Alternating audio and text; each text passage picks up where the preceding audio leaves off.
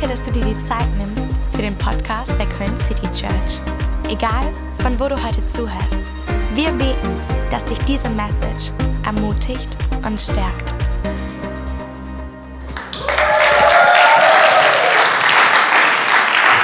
Guten Morgen, Freunde. Schön euch zu sehen.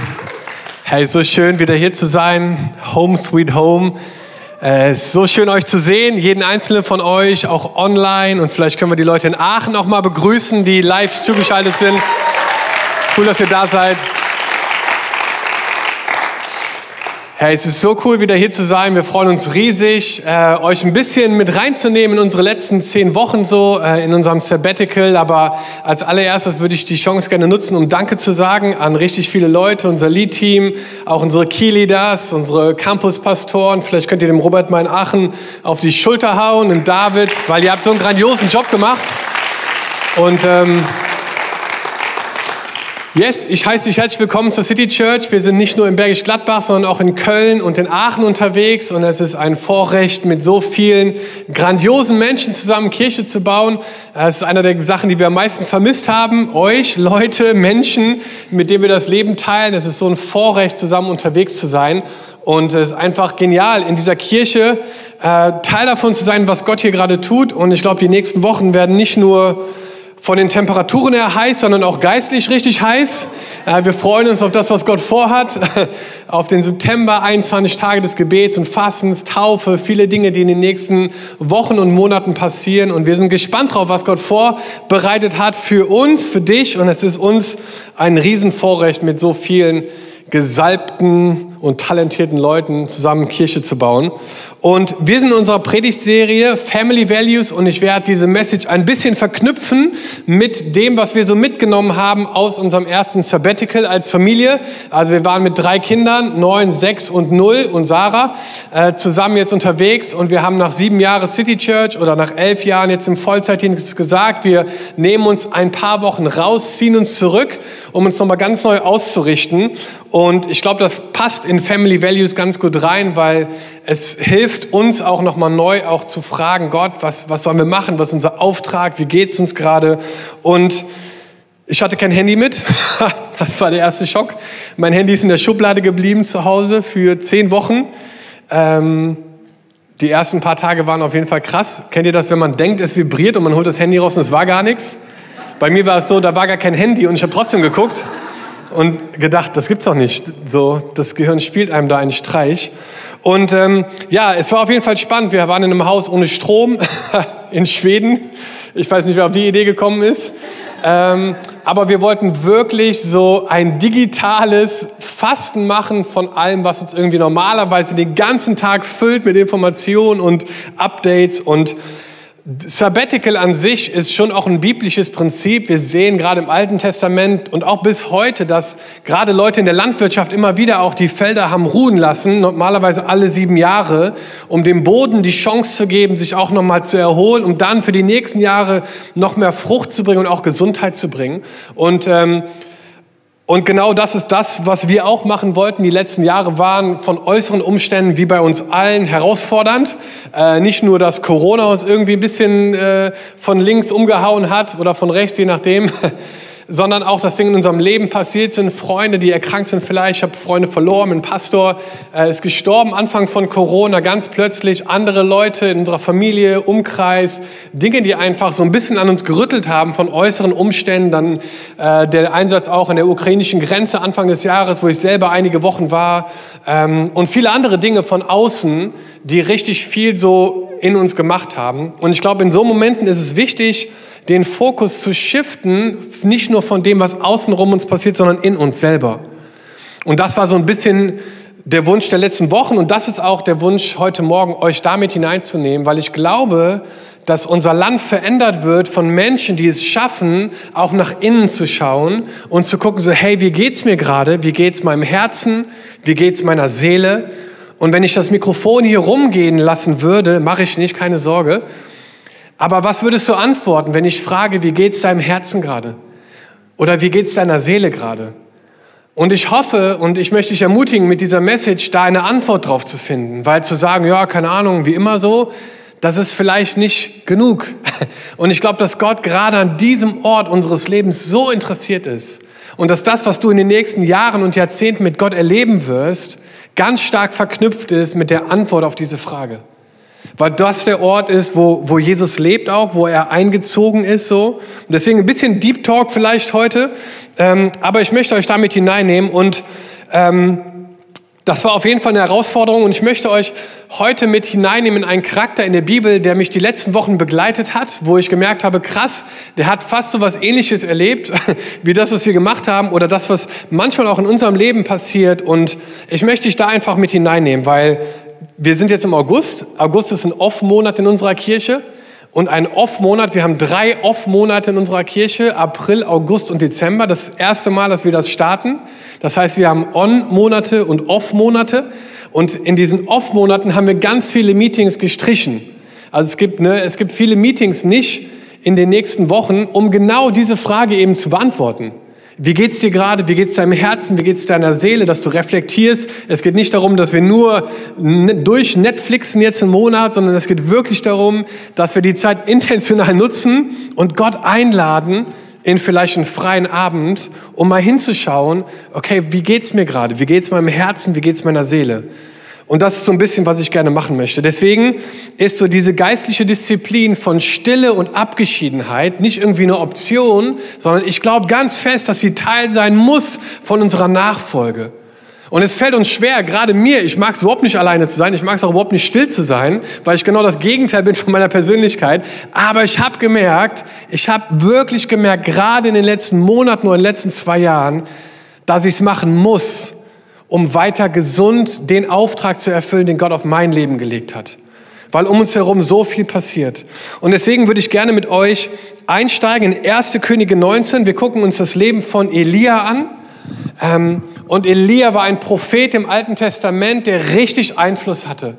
Es hat richtig geboomt in seiner, in, in seiner, in seiner Lebzeit. Er hat richtig Einfluss genommen. Er war jemand, der ähm, den Menschen wirklich gezeigt hat, dass Gott Gott ist und dass es keine anderen Götter neben ihm gibt. Da gab es diesen, diesen Boxkampf des Alten Testaments, wo er gegen 850 Propheten auf einem Berg stand und wo die geschrien haben und es ging darum, welcher Gott jetzt äh, Feuer vom Himmel fallen lässt. Und die haben geschrien den ganzen Tag ne, und ihre Götzen angebetet und nichts ist passiert. Und dann kam Elia und hat noch Wasser drauf geschüttet und alles Mögliche gemacht und dann hat er gebetet, sagt, Gott schick Feuer vom Himmel. Und Feuer fiel vom Himmel, hat diesen ganzen Altar in Brand gesetzt mit diesen Opfern drauf. Die sind diesen 850 Leuten hinterhergelaufen, haben die umgebracht. Also war jetzt vielleicht nicht so ein schöner Anblick, aber es hat den Leuten bewiesen, dass Gott Gott ist. Und es war unglaublich. Und am nächsten Tag, einen Tag später, ist was passiert in seinem Leben, was ihn in eine Season oder in eine Phase der Stille und Abgeschiedenheit gepusht hat. Und da steige ich mal ein mit euch. Lass uns mal gemeinsam lesen. Erste Könige, Kapitel 19. Es ist ein bisschen längerer Text, aber ich möchte euch mit rein. Taucht einfach mit mir ein in diese Story. Und Ahab, das war der König damals. Isabel ist eine Frau. Und Ahab sagte Isabel alles, was Elia getan hatte auf diesem Berg mit den Propheten und wie er alle Propheten Baals mit dem Schwert umgebracht hatte. Da sandte Isabel einen Boten zu Elia und ließ ihm sagen, die Götter sollen mir dies und das tun, wenn ich nicht morgen um diese Zeit dir tue, wie du diesen getan hast. Sie droht Elia. Im Buch der Offenbarung äh, gibt es eine Gemeinde in, in Thyatira, die auch über Isabel redet, Offenbarung 2, das sind die Sendschreiben von Jesus. Und da wird diese Frau noch mehr auch als eine dämonische Kraft, als eine sehr okkulte Person beschrieben. Äh, und ich glaube, dieser Mann Gottes, der so krasses mit Gott erlebt hat, er erhält von einem Boten eine Nachricht von der Königin und rennt jetzt weg. Das ist mehr als irgendwie nur ein Drohschreiben. Ich glaube, dass da ganz starke dämonische, okkulte Mächte auch gewirkt haben, die Elia gefüllt haben, auch mit Angst und mit Schrecken, weil Guck mal, was jetzt passiert. Da fürchtete Elia sich, machte sich auf und lief um sein Leben. Am Tag vorher hatte er noch das Krasseste mit Gott. Er lief um sein Leben und kam nach Beersheba in Juda und ließ seinen Diener dort. Er aber ging hin in die Wüste und eine Tagesreise weit und kam und setzte sich unter ein Ginster, also zum Baum, und wünschte sich zu sterben, also nicht der beste Tag seines Lebens, und sprach, es ist genug, so nimm nun her meine Seele, ich bin nicht besser als meine Väter. Und er legte sich hin und schlief unter dem Ginster, und siehe, ein Engel rührte ihn an und sprach zu ihm, steh auf und iss. Und er sah sich um und siehe, zu seinen Häupten lag ein geröstetes Brot und ein Krug mit Wasser. Frühstück. Und als er gegessen und getrunken hatte, legte er sich wieder schlafen. Ne? Meine Schwiegermama hat immer gesagt, als sie in Rente gegangen ist, der größte Luxus in ihrem Leben ist, nach dem Frühstück noch mal ins Bett zu gehen. Elia hat das auch gemacht. Und der Engel des Herrn kam zum zweiten Mal wieder und brachte ihm Dessert und rührte ihn an und sprach, steh auf und iss, denn du hast einen weiten Weg vor dir. Und er stand auf und aß und trank und ging durch die Kraft der Speise 40 Tage und 40 Nächte bis zum Berg Gottes, dem Horeb. Und er kam dort in eine Höhle und blieb dort über Nacht. Und siehe, das Wort des Herrn kam zu ihm. Was machst du hier, Elia? Er sprach, ich habe geeifert für den Herrn, den Gott Zebaoth, denn die Israeliten haben einen Bund verlassen und deine Altäre zerbrochen und deine Propheten mit dem Schwert getötet. Und ich bin allein übrig geblieben und sie trachten danach, dass sie mir mein Leben nehmen. Der Herr sprach, geh heraus und tritt hin auf den Berg vor den Herrn. Und siehe, der Herr ging vorüber. Und ein großer, starker Wind, der die Berge zerriss und die Felsen zerbrach, kam vor dem Herrn her. Der Herr aber war nicht im Winde. Nach dem Winde aber kam ein Erdbeben, aber der Herr war nicht im Erdbeben. Und nach dem Erdbeben kam ein Feuer, aber der Herr war nicht ein Feuer. Und nach dem Feuer kam ein stilles, sanftes Sausen. Als Elia das hörte, verhüllte er sein Antlitz mit seinem Mantel und ging hinaus und trat in den Eingang der Höhe. Und siehe, da kam eine Stimme zu ihm und sagte, was machst du? Was hast du hier zu tun, Elia? Er sprach, ich habe für den Herrn, den Gott Zebaoth, geeifert, denn die Israeliten haben deinen Bund verlassen, deine Altäre zerbrochen, deine Propheten mit dem Schwert getötet und ich bin allein übrig geblieben und sie trachten danach, dass sie mir das Leben nehmen. Aber der Herr sprach zu ihm, geh wieder deines Weges durch die Wüste nach Damaskus und geh hinein und salbe Hazael zum König über Aram und Jehu, den Sohn Nimschis, zum König über Israel und Elisa, den Sohn Schaffats und Abel Mehola zum Propheten an deiner Stadt. Was eine Story. Ich würde gerne die nächsten Minuten über dieses Leben reden von Elia, was das mit uns zu tun hat.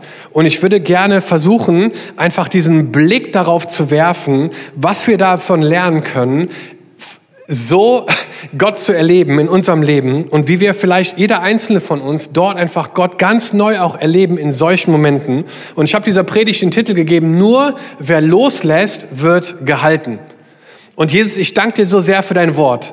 Und ich danke dir für jeden Einzelnen, der hier ist. Ich danke dir, Jesus, dass wir Gottesdienst feiern dürfen heute Morgen in, in Bergisch Gladbach und in Aachen und auch in Köln, Jesus. Ich danke dir für deine Gnade und für deine Liebe. Und wir wollen dir heute Morgen begegnen, Jesus. Wir wollen, dass dein Geist uns verändert. In deinem Namen. Amen.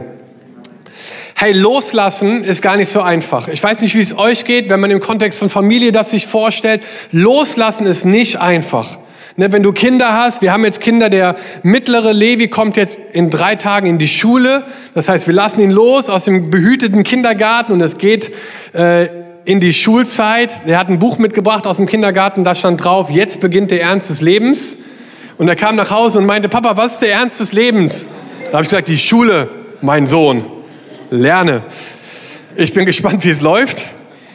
Ähm, aber es ist eine spannende Phase, jetzt ihn loszulassen dafür. Wir haben jetzt eine Tochter auch bekommen, Hannah, und ich denke mir so, wow, eines Tages sie loszulassen in die Hand eines Mannes. Also wenn sie 30 ist, fangen wir an darüber zu reden und dann gucken wir mal, in welche Richtung es geht. Super spannend. Jetzt schon kriege ich Gänsehaut oder werde ich nervös, wenn ich mir darüber Gedanken mache.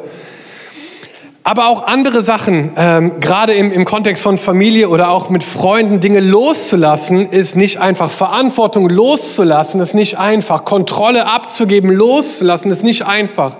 Zu sagen, wir lassen unser Handy hier, unsere E-Mails, unser WhatsApp, ich tue es in die Schublade und ich gehe weg für so viele Wochen, war nicht einfach, weil ich dachte, krass, ich muss das alles loslassen und ich weiß gar nicht, ob ihr noch hier seid, wenn wir wiederkommen. Gott sei Dank haben wir so grandiose Leute und so Hammerleiter, die einfach so viel Gutes bewegt haben in den letzten Wochen. Aber es ist nicht einfach, so zu sagen, ich lasse das einfach alles mal los. Darüber zu reden und es wirklich zu machen, hat sich schon noch mal ganz anders angefühlt. Und ähm, es fing damit an, dass wir ankamen dort. Wir waren zuerst in Dänemark und wir kamen da an, an diesem kleinen Haus da im Wald. Und ich dachte mir, meine Güte, wir sind tatsächlich in den Wald gefahren. Wahnsinn. Und dann standen wir davor, abends, lange Fahrt gehabt, ne? drei Kinder, alle waren irgendwie fertig mit der Welt, so wollten nur noch raus. Ich auch, Sarah auch. Und dann habe ich gemerkt, dass alle Zugangsdaten und Codes für dieses Haus, macht man ja irgendwie alles digital und man kriegt alles zugesandt und so, auf mein Handy geschickt wurde. Das lag aber zu Hause. Und ich dachte mir, ach du meine Güte, Öffnungszeiten war schon alles vorbei, alles hatte zu und wir stehen da vor diesem Haus und dachten, ja, wie kommen wir jetzt hier rein? Da hat schon angefangen zu merken, wie loslassen manchmal ganz schön schmerzhaft sein kann. Ich hätte mich auch besser vorbereiten können, aber es war ganz schön spannend. Und ähm, ja, es war chaotisch, ich habe das ganze Auto leer geräumt, habe äh, Sarahs Handy gesucht, das hatte keinen Empfang dort. Wir hatten andere Handykarte noch dabei, die war noch nicht aktiviert und es war Nervenzusammenbruch. In zwei Wochen reden wir über Streit. da nehme ich euch da noch ein bisschen mehr mit rein. Aber es war auf jeden Fall ein Start, wo ich dachte, meine Herren, ey, das geht ja super los hier. Ne? Wir kommen noch nicht mal in die Hütte rein. Und dann ging's los und die ersten Tage und ich habe Gott halt so gefragt, Herr Gott, so hey, wie geht's mir so? Ne? Wir haben uns mal abgewechselt, morgens stille Zeit zu machen so am äh, da im Wald und, und am Strand und das war richtig cool die Zeit. Und ich hatte das Gefühl, dass Gott mir so ein Bild gibt von so einem Glas, was so gefüllt ist so äh, mit so Flusswasser und wo auch halt so die Erde des Flusswassers mit drin ist und dass es so ganz so aufgewühlt ist, ne? also so Wasser im Fluss, das halt nicht ganz klar ist. Und er hat mir gezeigt so, dass Stille und Abgeschiedenheit dazu führt, dass manchmal sich Dinge auch setzen können und du einfach klarer gucken kannst. Und er hat gesagt, so, hey, in dieser Stille und Abgeschiedenheit auch merkst du, wie, wie so Klarheit wieder reinkommt in dein Leben, weil es so aufgewühlt war durch alles Mögliche, was so passiert ist. Und ähm, und das war richtig spannend, weil ich habe viele Dinge losgelassen, die normalerweise Teil waren von meinem Alltag, ob es jetzt Predigt schreiben ist oder Inputs schreiben oder Meetings oder was auch immer und gemerkt, so krass, jetzt langsam geht das runter und man sieht so ein bisschen klarer, wie es mir gerade geht so. Und ich glaube, wenn es um uns herum stiller wird, dann wird es in uns herum lauter. Und dann merken wir, dass Dinge hochkommen, dass Themen hochkommen, Themen, mit denen ich mich vielleicht gar nicht beschäftigen will, aber Dinge, die einfach da so aufgewühlt werden. Und ich glaube, es ist eine Einladung Gottes, tiefer in dein Herz und in deine Seele zu schauen. Und es ist der Hammer, da durchzubrechen. Im Psalm 46 sagt David, seid still und erkennt, dass ich Gott bin. Ich werde erhaben sein unter den Völkern, ich werde erhaben sein auf der Erde. Seid still und erkennt, dass ich Gott bin. Und so diese Erkenntnis quasi, wirklich Stille auch irgendwie mit einzubauen in unseren Alltag, ist krass, weil es ist so konträr zu unserer Kultur. Es ist so laut und es ist von morgens bis abends. Und ich möchte dich einfach heute ermutigen, weil ich glaube, dass diese Stille dein geistliches Leben auf ein ganz neues Level heben wird. Herr, wir wollen eine Kirche sein, wir wollen Familien bauen, die geistlich stark sind, die auch Stürme aushalten können, die unser Leben immer wieder auch erleben, also die immer wieder auch auf uns zukommen. Hey, Stürme sind Teil unseres Lebens und wie wir in diesen Stürmen unterwegs sind, wie wir auch am Glauben festhalten in, in Momenten, in Diagnosen, die nicht so sind, wie wir das geplant haben, das ist die Qualität und die Stärke unseres Glaubens. Und deswegen möchte ich uns da einfach heute mit reinnehmen und ähm, und es fängt damit an, zu Gott zu kommen. dafür musst du nicht wegfahren ein paar Wochen, sondern dafür kannst du morgen früh dir Zeit nehmen und einfach Zeit absondern, mit Gott alleine zu sein. Und die ersten Wochen, alles, was ich irgendwie sagen konnte, war, hier bin ich. Ich habe einfach nur zu Gott gesagt, Gott, hier bin ich. Und ich bin spazieren gegangen und ich, keine Ahnung, ich wusste gar nicht, auch was ich groß sagen sollte oder so, sondern ich habe einfach gesagt, Gott, hier bin ich. Und ich immer wieder das Gleiche so, ne? Und zu merken, so dass Gott das nimmt und dass er sagt, schön, dass du da bist, so. Und ich bin auch hier. Und, und dann zu merken, so wie, wie dieses Aufgewühlte runtergeht und wie es klarer wird und Gott dann anfängt zu reden das war auf jeden Fall eine echt spannende Erkenntnis. Und ich habe mich selber so ein bisschen reflektiert in diesen Wochen und wollte euch doch heute mit reinnehmen im Kontext von Elia, wie das so passiert oder wie dieser Prozess vielleicht ist in Stille und Abgeschiedenheit. Ähm, und ich habe so vier, ich habe eigentlich wie so ein Kreislauf eigentlich, aber es gibt so vier Steps, die ich selber in meinem Leben beobachtet habe jetzt ähm, in den letzten Wochen. Das erste ist Widerstand. Widerstand. Wir wollen das eigentlich gar nicht. Vielleicht habt ihr jetzt schon Widerstand beim Zuhören und denkt mir so, meine Güte, schön für dich. Nein, danke, ich mache lieber äh, nochmal über Gnade etwas lesen oder so, keine Ahnung. Aber wenn du dir überlegst, hey, Elia hat richtig krasses mit Gott erlebt, Wahnsinnswunder. Ne, diese Propheten, die wurden regelrecht ausgeschaltet. Und dann ist er aber emotional und auch irgendwie ja, so erschöpft, er hat gar keine Motivation mehr, er war so am Ende, Burnout, ich weiß nicht, ob man das damals schon kannte oder so, vielleicht ging das so ein bisschen in die Richtung, dass er richtig so zusammengebrochen ist unter diesem Baum und völlig Erschöpfung einfach eingeschlafen ist. Und äh, ich habe zwei Bücher gelesen, also ich habe noch ein paar mehr Bücher gelesen in dieser Zeit, aber zwei Bücher von Ruth Barton, die ganz viel zu diesem Thema geschrieben hat. Ähm, und sie hat von diesem Push-Pull-Phänomen geschrieben. Und sie hat gesagt, immer wenn Menschen überlegen, Gott Raum zu geben, still zu werden, dann entsteht ein Push-Pull-Phänomen. Nämlich dieser, dieser Drang, mit Gott sich zu connecten, auch seine Stimme zu hören, dieser Drang irgendwie dort auch wirklich Zeit abzusondern, weil wir eine Sehnsucht irgendwie spüren, aber trotzdem auch dieser Pull von Widerstand, von Umständen, die es uns eigentlich fast unmöglich machen. Ob Pop-up oder was auch immer, Kinder oder Dinge, die um uns herum passieren, die es fast unmöglich machen, diese Zeit uns zu nehmen. Und deswegen fühlt sich manchmal auch so eine Zeit an wie so eine Vollbremsung oder wie so eine Notlandung, dass du so, so mit quietschenden Reifen zum Stillstand kommst und aussteigst und sagst, Gott, ich bin hier, ich habe es gerade so geschafft. Und er hat gesagt, wow, schön, dass du da bist. Und ich habe halt gemerkt, so dass das ganz viel in meinem Herzen auch so mit Vertrauen zu tun hatte. Ähm, und ich habe gemerkt, in den ersten Wochen war es so, dass Gott ganz viel auch einfach, oder auch in den Monaten schon davor, mich ganz stark so im ganzen Thema Vertrauen total herausgefordert hat. Dass er gesagt hat, Dom, vertraust du mir wirklich, dass ich deine Familie mehr liebe als du selber?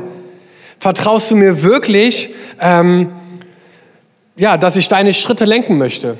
Dass ich ein, einen Plan habe, für unsere Kirche, für meine Familie, für meine Ehe. So vertraust du mir. Und ich glaube, ganz viel, was so hochkommt in Still und Abgeschiedenheit, sind Momente einfach so, wo wir selber in Kontrolle sind und wo wir uns entscheiden müssen, hey, ich pack diese Dinge und du kannst es wirklich physisch machen und kannst aufschreiben und in so einen Vertrauensumschlag tun. Und dass du diese Dinge wirklich Gott abgibst und sagst, Gott, ich vertraue dir. Ich, ich verstehe jetzt gerade nicht, was meinem Kind passiert so. Es treibt mich in den Wahnsinn, aber ich vertraue dir, dass du einen Plan hast. Ich vertraue dir, dass du es mehr liebst als ich selber. Und du packst es da rein und du merkst, wie in dir was passiert. Es schreit vielleicht immer noch, aber in dir ist was passiert. Und das ist das, was unsere Welt braucht. Leute, die aus dem Inneren heraus verändert sind. Und deswegen ist, glaube ich, diese Sehnsucht in uns, Gott zu begegnen, etwas, was Widerstand hat, aber wo wir durchbrechen. Und, ähm, und genau das hat auch Elia erlebt.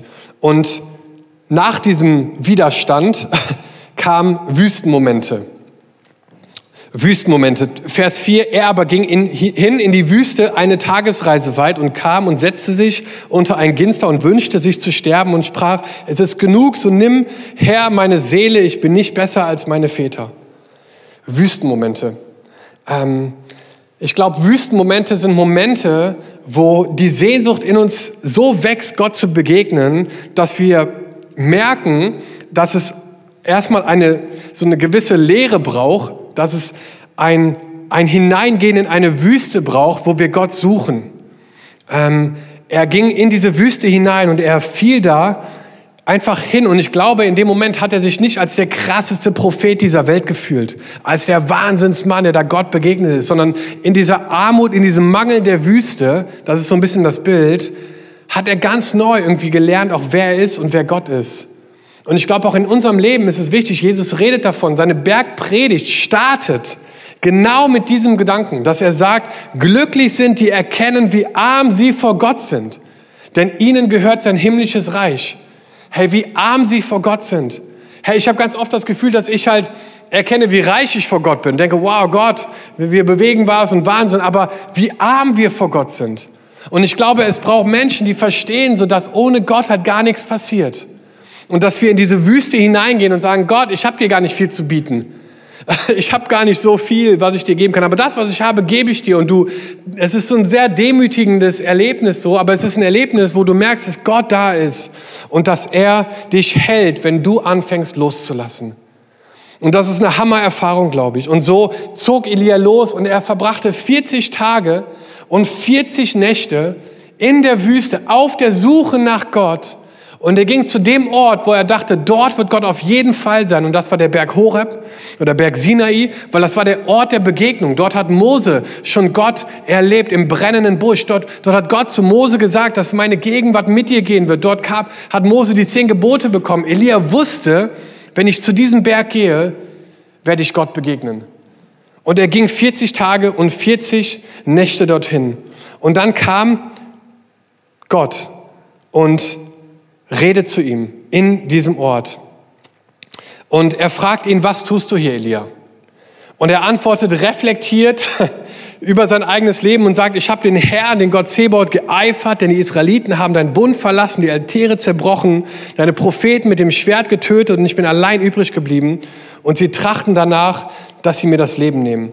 Er war total ehrlich mit Gott. Er hat gesagt, hey, ich habe mein Bestes gegeben, aber die Leute ziehen irgendwie nicht mit und jetzt will ich irgendwie sterben und habe keine Lust mehr und, und er gibt auf. Und ich glaube, es ist ein Prozess, in dem viele andere Leute auch waren, wo sie merken, dass Gott viel größer ist als wir, dass er in Kontrolle ist. Als Saulus blind wurde für drei Tage, es war ein Wüstenmoment, wo er gemerkt hat, krass, Gott ist viel stärker als ich. Gott ist viel mehr in Kontrolle als ich selber. Er ist der Grund, warum ich lebe. Und, und er hat diese drei Tage der Blindheit, um zu erkennen, wer Gott eigentlich ist. Und es hat sein Leben für immer verändert. Sein Leben hat es für immer verändert, diese Wüstenmomente. Und ich glaube, die Bereitschaft von Elia in sein, in sein Chaos, in dieses, in dieses äh, Erschöpftsein vielleicht, was auch immer er da durchlebt hat, dran zu bleiben und wirklich diese Sehnsucht zu haben, Gott zu begegnen, das hat dazu geführt, dass er verstanden hat, dass egal was er leistet oder auch nicht leistet, Gott ihn liebt. Dass Gott ihm begegnet als ein Mann, der unterm Baum liegt und schläft und nicht der große Prophet, der Wunder tut. Und ich möchte dir einfach sagen heute Morgen, das Erste, was Gott dir sagen möchte, ist, dass er dich liebt und dass er einen Plan für dich hat, unabhängig von deiner Leistung, unabhängig von dem, was du tust. Wir sind als allererstes Human Beings, nicht Human Doings. So, ne? Und Gott möchte dir einfach neu sagen, auch heute Morgen so, dass er dich liebt, dass er dich schätzt, so wie du bist. Einfach, weil du bist, wer du bist. Und es ist so schwer, weil wir knüpfen so viel von unserem Wert an Leistungen, an Prozessen, an Ergebnissen, an Zahlen. Aber ich glaube, dass Gott ganz neu heute Morgen dir sagen möchte, dass du genug bist, so wie du bist. Und dass du gar nicht, da gar nichts leisten musst, dass du einschlafen kannst unter einem Baum und er wird seine Engel schicken, um dich zu versorgen. So ist unser Gott. Und so ist unser himmlischer Vater und das hat er erkannt. Und auch ich habe gemerkt in den letzten Wochen, dass ich gemerkt habe, hey, meine Identität ist nicht City Church. Meine Identität ist in Jesus, in meiner Familie und das war es. Klar, benutzt Gott uns in bestimmten Bereichen, aber meine Identität ist nicht abhängig davon, ob ich jetzt hier oben stehe oder nicht. Und das ist so wichtig zu verstehen, weil das macht einen fundamentalen Unterschied in deiner Beziehung zu Gott und wie du ihn siehst und wahrnimmst. Ich weiß, dass mein Papa im Himmel mich liebt. Unabhängig davon, ob ich viel leiste oder wenig leiste. Ob Ergebnisse kommen oder keine Ergebnisse kommen. Gott ist da und er liebt mich. Und das bringt Frieden und Ruhe. Es, es, es hilft mir, dass dieses Aufgewühlte sich setzt und dass ich klar sehen kann und verstehe, ich bin ein Sohn Gottes. Ich bin ein Erbe des Königs der Könige. Ich habe Zutritt zu seinem Thronsaal. Ich darf mutig zu ihm kommen und sagen, Papa, ich mache mir Sorgen oder ich habe eine Frage oder wie das kleine Kinder machen, völlig ehrlich, ohne ein Blatt vom und ohne Masken kann ich zu meinem Vater kommen. Er versteht mich. Und ich liebe das über Gott, dass er so ist. Und auch er, Elia, erlebt das ganz neu. Und er erlebt Gottes Flüstern. Gott flüstert zu uns. Deswegen ist Stille so wichtig. Wisst ihr, die, die Welt schreit, der Feind schreit, Gott flüstert. Und du kannst ihn nur hören, wenn du es schaffst, zur Ruhe zu kommen, Stille einzubauen in deinen Alltag und zu sagen, Gott, wie geht's mir? Was macht meine Seele gerade? Wie geht's meinem Herzen? Und dann merkst du, wenn es sich langsam setzt, dass Gott anfängt zu reden. Und es kommen Themen hoch, es kommen Dinge hoch in deinem Leben, wo du merkst, krass, vielleicht sollte ich da nochmal rangehen, vielleicht sollte ich mit dem nochmal darüber reden. Deswegen ist meine Ermutigung an dich, vielleicht jetzt in der kommenden Woche einfach mal zu überlegen, was Gott dir gerade sagt. Was sagt Jesus dir gerade? Was sagt er dir gerade? Und wenn du Schwierigkeiten hast, das zu hören, dann ermutige ich dich, trotz des Widerstands, vielleicht ein Stück in die Wüste zu gehen, zu verstehen, wie arm wir vor Gott sind und zu sagen, Gott, ich, ich habe so eine Sehnsucht nach mir. Ich gehe jetzt auch für 40 Tage von mir aus zu einem, zu einem Ort, wo ich glaube, dass, dass du da bist. Deswegen hat Jesus uns den Heiligen Geist gegeben dass er in uns lebt und zu uns redet. Und der letzte Gedanke, was ich gemerkt habe, das ist quasi wie so ein Kreislauf. Ne? Also es gibt einen Widerstand gegen Stille und Abgeschiedenheit. Es gibt ähm, einfach diesen Moment, wo wir so in der Wüste sind gefühlt, wo wir Sehnsucht haben, wo wir darum kämpfen, Gott zu begegnen. Und dann kommt Gottes Flüstern und dann passiert das Unglaubliche. Denn dann wird uns klar, wozu wir berufen sind und was unsere Bestimmung ist. Und Gott gibt Elia ganz klare Anweisungen, was er von ihm möchte. Ganz klipp und klar. Er sagt ihm ganz genau, was er machen soll. Geh zurück, salbe dir und die Leute, ne, fang an, dort und dort unterwegs zu sein. Ganz klar redet er zu ihm. Und ich möchte dich einfach ermutigen, so, äh, dass du verstehst, so, dass der Kreislauf von Still- und Abgeschiedenheit immer bei Menschen endet. Also es geht jetzt nicht darum, dass wir uns alle in Höhlen verziehen und dann nur noch über FaceTime oder so miteinander kommunizieren, sondern es geht darum, dass wir lernen in unserem Alltag wöchentlich, täglich, aber auch monatlich, quartalsmäßig, oft Monate, jährlich, alle sieben Jahre vielleicht, Rhythmen einzubauen der Stille und Abgeschiedenheit, wo du ganz persönlich Gott Raum gibst, zu dir zu reden. Und dann merkst du, dass Gott einfach zu dir redet. Du hörst sein Flüstern. Und du merkst, was, was er dir aufs Herz legt, was seine Bestimmung ist. Weil er dich liebt und weil er einen Plan hat, dich zu benutzen, in unserem Land richtig was zu bewegen. Und ich weiß nicht, ob ihr es spüren könnt, Freunde, aber ich glaube, dass wir Erweckung erleben in Deutschland. Ich glaube, dass die nächsten Jahre unglaublich werden in unserem Land. Ich sehe von meinem inneren Auge, dass Tausende von Menschen zum Glauben kommen. Nicht nur in Köln und Bergisch Gladbach und Aachen, sondern in unserem ganzen Land. Und es braucht Leute, die verstehen einfach, was es heißt, diese Stimme, diese Lautstärke runterzudrehen, um die Stimme Gottes zu hören. Weil er manchmal was anderes sagt, vielleicht als du denkst. Vielleicht bestätigt er auch das, was du denkst. Aber es ist so wichtig, dass wir das lernen in unserer Nachfolge. Und ich weiß, das ist nicht das spannendste Thema und wir reden lieber über Feuer vom Himmel und über, keine Ahnung, Leute, die, weiß ich nicht, von den Toten auferstehen und so. Hammer. Aber ich glaube, es ist eine Folge daraus, dass wir lernen, Gottes Stimme zu hören, sensibel zu sein für seinen Geist, was er uns sagt. Die Sendschreiben von Jesus zu den Gemeinden in der Offenbarung hatten immer diesen letzten Satz, wer Ohren hat zu hören, soll hören, was der Geist Gottes der Gemeinde sagt. Aber das geht nur, wenn wir es schaffen, still zu werden. Und deswegen möchte ich dich ermutigen, hey, Gott irgendwie zu suchen, auch in den nächsten Tagen, und zu fragen, Gott, was ist denn mein Part in diesem Ganzen? Wo möchtest du mich haben? Bin ich nur irgendwie ein Platzhalter heute Morgen? Oder bin ich eine Säule in deinem Königreich? Bin ich eine Tochter, ein Sohn in deinem ewigen Reich? Herr, ich glaube, dass diese Erkenntnis, die macht so einen Unterschied, weil du bist berufen, ein Botschafter zu sein deine Nachbarn, deine Familie, deine Arbeitskollegen, die brauchen die Stimme Gottes in ihrem Leben. Die brauchen dich als ein Botschafter, als jemand, der dich verfügbar macht, dort ein Licht zu sein, Salz zu sein, einen Unterschied zu machen. Und das ist meine Ermutigung, dass du in den nächsten Tagen oder Monaten dir Slots einbaust, wo du ganz bewusst, vielleicht hast du jetzt auch schon einen bestimmten Ort, einen Sessel oder eine Couch oder ein Autositz oder in der Bahn oder so, wo du ganz bewusst Raum schaffst, dass Gott reden kann. Und dass du sagst, Gott, wie geht's mir eigentlich gerade? Wie geht's meiner Seele? Wie geht's meinem Herzen? Was möchtest du sagen? Gott, ich bin hier. Ich bin jetzt hier, Jesus, rede. Und dass du einfach lernst, Dinge in Ordnung zu bringen, dass du lernst, Klarheit zu bekommen in bestimmten Momenten. Und dass du einfach merkst, hey, wie geht's meinem Körper gerade? Bin ich müde oder bin ich voller Energie? Bin ich völlig erschöpft gerade, überwältigt? Schlafe ich gerade gut? Schlafe ich gerade schlecht? Wie geht's mir gerade? Und dass du dann merkst, wie Gott reinkommt und dass du so wie David im Psalm 62 sagen kannst, in der Stille wartet meine Seele auf dich und nur dich, oh Gott. Und ich liebe das. Und ich muss sagen, dass diese Wochen ein Prozess war, wo ich das für mich ganz neu gelernt habe, weil ich nicht der typische stille Typ jetzt bin.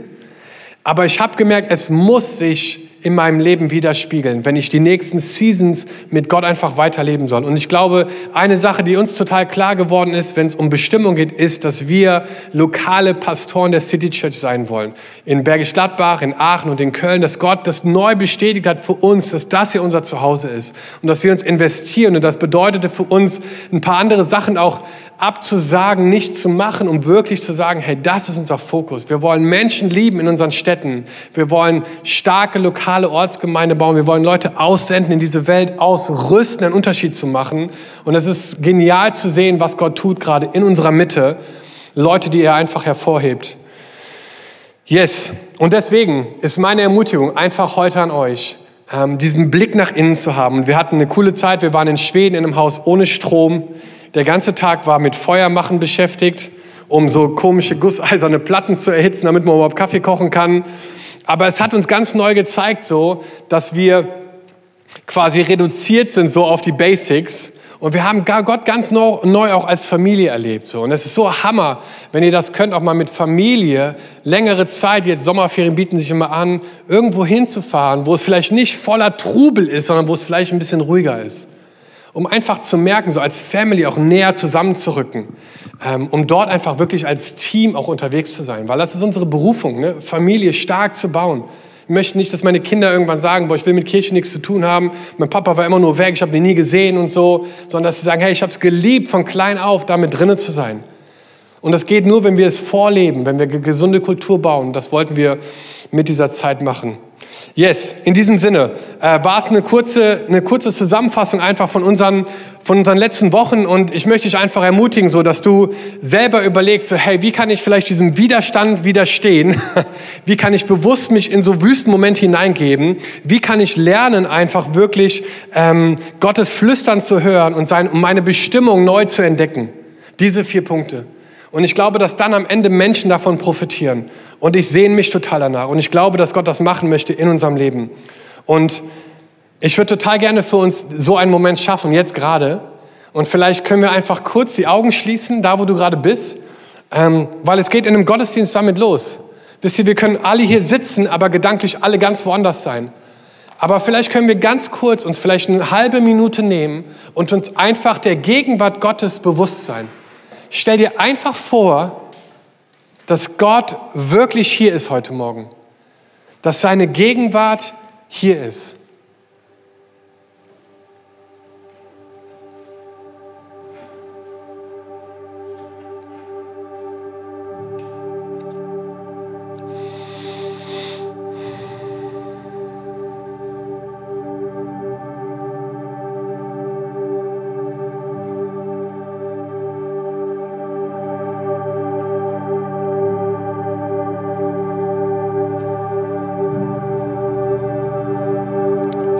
Gefühl, dass manche hier sitzen und als ich dieses Bild geteilt habe von diesem aufgewühlten Flusswasser im Glas, da hast du irgendwie innerlich gesagt, yo, irgendwie geht es mir auch da ähnlich.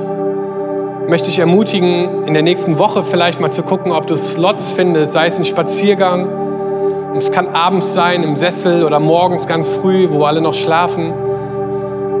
Und dass du Gott einfach sagst, Gott, hier bin ich. Und dass du einfach, vielleicht fängst du mit zehn Minuten an, versuchst ohne Ablenkung einfach zu sein.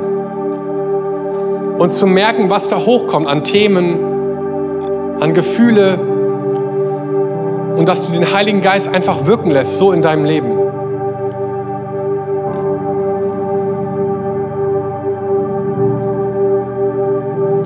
Und ich habe das Gefühl, dass andere hier sind heute Morgen und du hast das Gefühl, als ich darüber geredet habe, über unsere Identität als Söhne und Töchter Gottes, dass du gesagt hast, also ich kann nicht dazu zählen.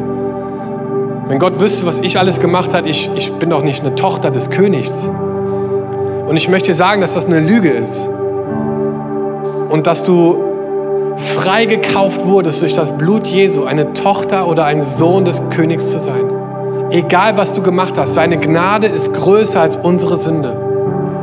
Und dass du Vergebung erleben kannst, dass du Wiederherstellung erleben kannst. Und dass Gott das machen möchte in den nächsten Wochen und Monaten, dass er deine Identität ganz neu fest. Ich habe gesehen, wie so ein Siegelring, so mit Wachs, der so einen Brief zumacht, dass er ganz neu das so versiegeln möchte durch den Heiligen Geist.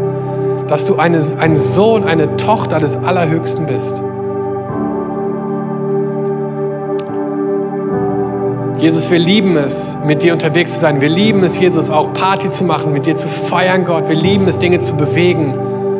Gott, aber ich bete jetzt für uns, dass wir dein leises Flüstern und Säuseln noch mehr hören in den nächsten Wochen und Monaten. Und ich bete das einfach heute Morgen für jeden Einzelnen von euch, dass ihr Gottes Stimme, Gottes Stimme noch klarer hören werdet in den nächsten Wochen und Monaten, dass Gott zu euch redet, durch Träume, durch Menschen, durch Bilder, durch Vision. Wir haben einen Gott, der redet.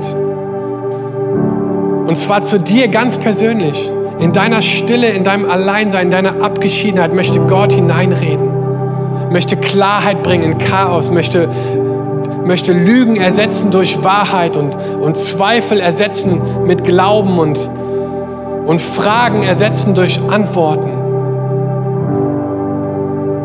Und sein Geist führt uns in Wahrheit. Und wir danken dir, Heiliger Geist, dass du da bist, hier heute Morgen. Danke dass ich dich spüren darf. Dass du diesen Raum füllst mit deiner Gegenwart. Ich bete jetzt, Geist Gottes. Dass du Dinge hochholst, vielleicht Themen hochholst, wo du dran gehen möchtest in den nächsten Wochen. Hey, redet darüber in eurer Life Group. Mit einem Freund, mit einem anderen Leiter in deinem Dream Team. Wir wollen gemeinsam Kinder Gottes sein. Wir wollen gemeinsam den Himmel füllen und die Hölle plündern, aber es geht nur, wenn wir selber auch gesund sind, weil alles Gesunde wächst. Und wir beten jetzt, Gott, für Gesundheit in unserem geistlichen Leben. Bet, dass du Lügen entfernst, Gott, dass du Wahrheit einsetzt. Da, wo wir Widerstand erleben, Gott, dass wir mit dieser Sehnsucht in diese Wüstenmomente auch hineingehen und sagen, Gott, ich gehe jetzt hier einfach jeden Morgen und, und warte darauf, dass du redest. Und du sagst vielleicht nicht mehr als, hier bin ich Gott. Gott ist treu und Gott ist gerecht. Herr, vielleicht bist du heute Morgen hier und du würdest von dir selber sagen, dass du gar keine lebendige Beziehung zu Jesus hast. Ich glaube, dass Jesus so sehr daran interessiert ist an dir, dass er diesen Weg ans Kreuz gegangen ist für dich ganz persönlich. Und ich würde dich gerne einfach einladen, mit mir zusammen heute zu beten und Jesus einzuladen in dein Leben. Und wenn du heute Morgen hier bist und du möchtest zum ersten oder zum wiederholten Mal Jesus dein Leben geben und sagen, Gott, ich möchte mein Leben in deine Hand geben, ich möchte dir vertrauen, dann würde ich total gerne mit dir beten. Und vielleicht signalisierst du mir das kurz durch ein Handzeichen, dass du dabei bist, dass wir das zusammen beten können heute Morgen. Aber wenn du hier bist, yes, Dankeschön, kannst du ja gerne wieder runternehmen. Richtig cool, diese Entscheidung. Dann lass uns das zusammen machen. Gott ist hier, er hat einen Plan für dich. Er möchte dir begegnen heute Morgen und lass uns zusammen beten und sagen, Jesus, ich gebe dir mein Leben. Ich entscheide mich, dich als meinen Retter und Herrn anzunehmen. Vergib mir meine Fehler und Schuld. Ich möchte dir nachfolgen alle Tage meines Lebens. Und Jesus, ich bete jetzt für jeden Einzelnen, der das gebetet hat in seinem Herzen, dass du ihn jetzt füllst mit deinem Heiligen Geist. Dass sie spüren dürfen, dass du da bist, dass du einen Plan hast, Gott. Jesus, wir lieben dich. Wir lieben dich, Jesus. Wir wollen mehr von dir. Wir haben eine Sehnsucht, die sagt, Gott, wir wollen mehr leben. Wir wollen mehr Zeugnisse von Wundern hören. Wir wollen mehr Zeugnisse hören, wie du Menschen nicht nur von, von schlecht zu gut, sondern von tot zu lebendig führst. Von krank zu gesund, Jesus. Und wir strecken uns aus, Herr. Und vielleicht können wir mal zusammen aufstehen und einfach Gott zusingen in diesem Song auch, dass er wirklich diese Leere in unserem Herzen füllt durch seinen Heiligen Geist, der den Himmel aufreißt, dass er Mauern einstürzen lässt, damit er sein Reich in uns sichtbar werden lässt.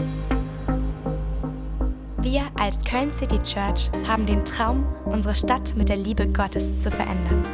Wenn du dich weiter mit uns connecten willst, dann nutzt doch unsere Website citychurch.köln oder schau auf unserer Facebook- oder Instagram-Seite Köln City Church vorbei.